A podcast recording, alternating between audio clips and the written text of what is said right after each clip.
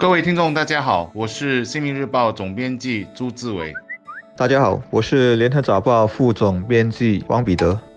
在刚过去的九月十三日至十五日，我国发生了两起由个人代步工具所引发的火患，分别发生在盛港和循环路两间主屋单位被烧得毁坏不堪。另外一起疑似由个人代步工具引起的火患，则发生在前天的牙龙一间三层楼高的店屋内。说是疑似，因为民防部队还没有证实火患是否真的是由在充电的电动踏板车所引起的，但个人代部工具所可能带来的安全隐患，早就应该敲响警钟。因为根据资料，单在今年的一月至六月，我国就发生了五十四起类似的事件，平均一个月多达九起，而且其中的三十六起还是发生在住宅区，包括主屋单位和主屋走廊，而已经有人因所引发的火患而丢了性命，也有超过三十一个人因此而受伤。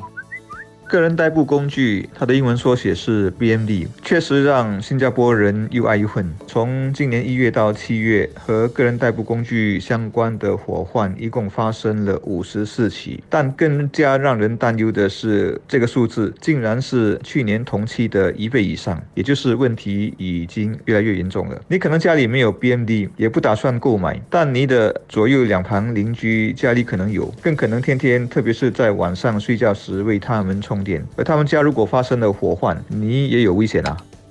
我们是时候要重新开始认识和个人代步工具的关系了。我们又要如何了解它呢？重中之重就是要摸清楚它的心脏功能，那就是离子电池。这个电池在很多时候就是造成火患的根源，尤其是在充电或刚充完电时。那么我们又要留意什么呢？有三点：一，一定要购买符合标准的，千万不要贪便宜购买山寨版；二，随时检查，如果发现电电池已经是肿胀了，或有突出的形状，千万不要再使用。第三，千万不要隔夜或者长时间充电，因为如果万一发生事故的话，在睡梦中的你不仅来不及阻止，还可能有生命危险。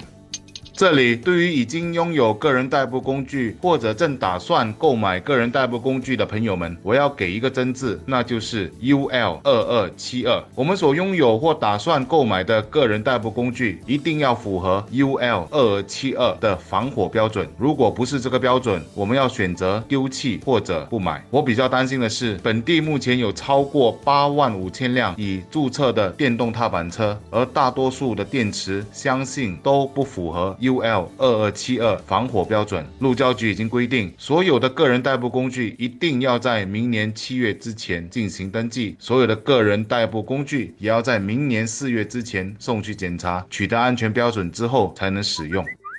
我估计看到那么多的火患发生，需不需要把这个死线这个 deadline 提前？相信政府已经在探讨了。但如果是提前，肯定有很多人会反对。个人代步工具不仅仅是用来代步、休闲啊、运动，很多人还用它来谋生或者当啊兼职用。例如现在在街上不时可以看到的送餐大军，当局之前把日期定在二零二零年底，我估计是认为说这类工具一般的使用寿命是两年。到了那个时候，估计大多数都开不动了。但如果提前禁用、提前报废，一些人难免要蒙受钱财的损失。不论什么时候限定，人们的个人代步工具必须是 UL 二二七二认证。但如果人们不遵守规则怎么办呢？现在在网上经常可以看到有人讨论说，就算他们的工具被认证了，是否能改动其中的配件，例如装上电力更强的 UL 二二七幺电池？但据知这款电池是达不到 UL 二二七二的防火规格的。我要说的是，限定所有工具都符合标准是一回事，但是如果有人不手法不遵照规矩胡乱改动，也还是有隐患的。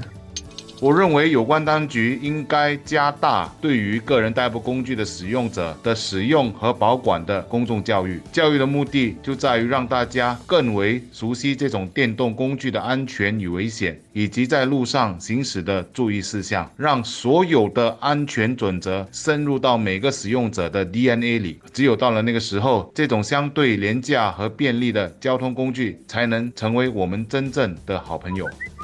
我们能做的，我想首先是尽快商讨出什么时候所有的 BMD 都必须更新换代，一律得符合防火标准。我近期在我们允许市场引进 BMD 的更早几年前，为什么没有人提出规定要他们都符合 UL 二二七二的标准呢？我们的办事文化不都是一向来很怕输、很谨慎，考虑的都很周全，不留任何可能发生疏漏的余地的吗？另外可以补救的是全面加大啊教育和宣导，来减少火患的发生频率。我自己不使用 BMD，对这个工具并不熟悉，但我相信使用者如果能够做到，包括定期检查电池，确保电池没有任何的异状，不要过度充电，以及根据一些常识说，不要在晚上睡觉时充电，不要在有易燃物或者是在逃生出口附近充电，我想一定可以大大减少意外和伤亡的发生。